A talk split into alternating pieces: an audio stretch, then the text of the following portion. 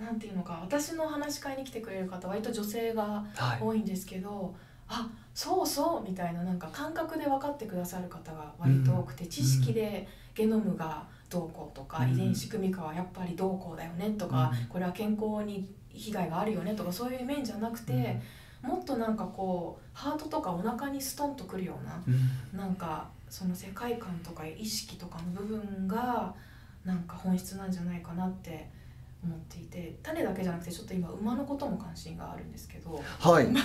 馬ですか？はい。なぜ馬なのかっていうはい。のは置いといて、あの競馬から入ったんですか？競馬じゃああ。まあちょっとお金が欲しくてですね。今までの話は何だったんでしょうかね？じゃなく、はいじゃなく。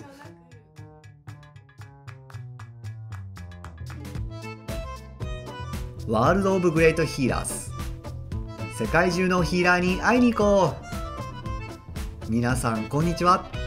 サティです。あらゆる生物は本質的に価値を持っていると定義されています。それはその生物が誰かにとって有益かどうかとは全く関係なくあらゆる生物は価値あるものということです。ある一つの生物が絶滅をするということは何万年もかけて進化を遂げ形成された貴重な DNA が失われるということ。そしてそれはこの世で代わりを持つことができない唯一無二の存在です。僕たちは都会にいればいるほど自然の一部であるということを忘れてしまいそうですが実は僕たちは自然のほんの一部なんです。そしてお分かりの通り僕たち人間を含む全ての生物は密接につながっています。だいたい3000万種類以上と言われる地球に暮らす生物はその全てがお互いに結びついてバランスを保っています。一つの生物が絶滅をするということはこのバランスを崩し直接的または間接的に必ずあらゆる生物に影響を与えるとされています。何でも科学で解明し全てを自分たちで賄うことができそうに思ってしまうんですがこの僕たちの体一つとっても現代科学で解明されているのはなんと10%にも満たないんです。つまり残りの90%以上は自分たちの体のことですら分かっていないんですね。そして全てが分かっていない状態で10%と予想しているということは実質的にはおそらく1%以下であろうと推測されています。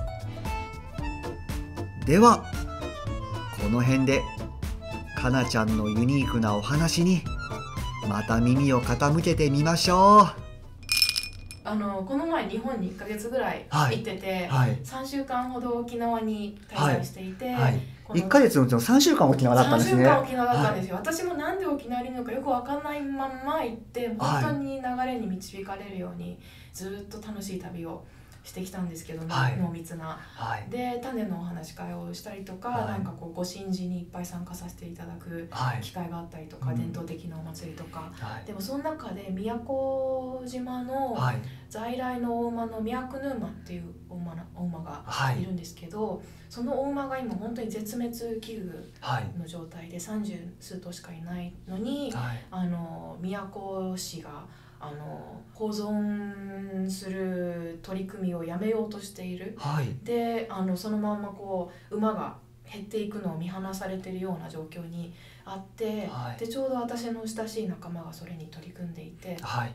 馬を守るためにっていうことであの一緒に宮古島を旅してたんですけどうん。宮古島馬にずっと寄り添いながら。はい。でも馬も本当に私が種と向き合ってることと象徴的には本当に同じような状況にあって、こう市の人たちにはなんで馬が大事なのかとか、こう人間の文化的にこんな価値があるんだよとかそういう言語を使わないとやっぱり通じないんですけど、やっぱり今絶滅しつつある種とか植物と同時に馬もそういうふうにどんどんいなくなりつつあって、そういう中で私たちはこう命とどう向き合っていくことができるかとか、はい。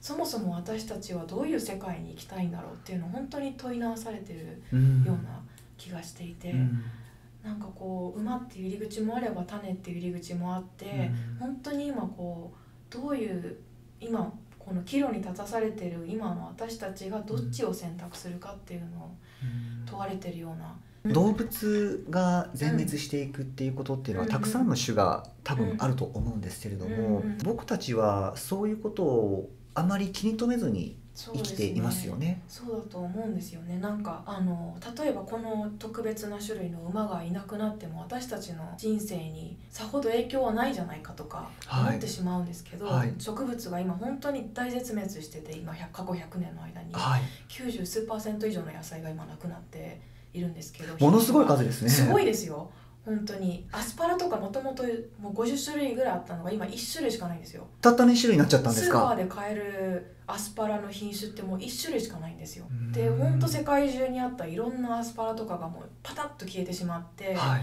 であとそれに付随して農薬とかの影響で虫もすっごい減ってるんですよ今。昔ほんと2 3 0年前って車を運転しててはい、あのフロントグラスにめっちゃ虫がついたりとかっていうのを聞いてたんですけど、はい。今ほんないですよねあんまり。あんまりないですね。で本当に実際に空中の虫っていうのがすっごく減っていて、はい、で蜂とかはい、蜂も75%ぐらい地球上から消滅しちゃったんですよ。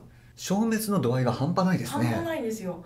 であのこのまんま蜂が一切いなくなってしまったらはい、例えば植物はあの受粉しなくなるんですよ。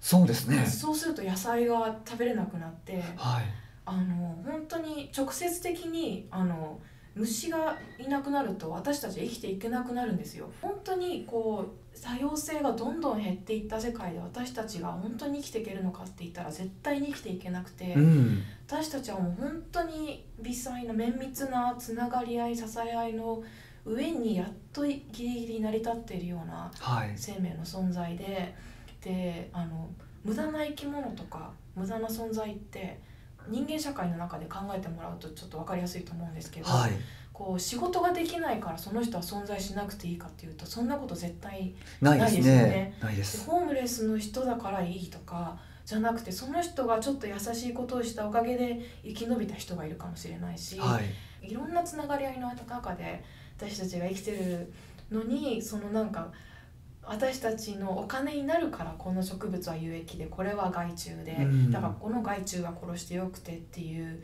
考え方がそもそもちょっともうもう古いんじゃないかなって。ねだって害虫って言われてるアブラムシ。はい、アブラムシってこう野菜の葉っぱとかバーって食べちゃうんでみんなあの農薬とかまくんですけど、はい、でもアブラムシって私がこの自然栽培の先生から聞いたのは、はい、例えば密度が植物の密度が高すぎる時に、はい。こうアブラムシがバッとやってきて成長点を食べてくれて人口をちょうど人口植物人口をちょうどよく減らしてくれたりだとか。あ、そういう働きがあるんですね。すごいことしてるんですよ彼らはアブラムシほんとすごいんですよじゃあ僕たちの人間の意識がそれに追いついていないだけな追いつんですいてないね。だけで雑草ももう本当に土を豊かにしてたりとか人間の及びのつかない次元ですごい機能役割をこの地球上で果たしてるんですけど、うん。人間がちょっとこう見た上であこれは作物でこれは雑草だから抜こうみたいな、うん。そういう分別をしてしまってるので、うん。それをちょっとそろそろ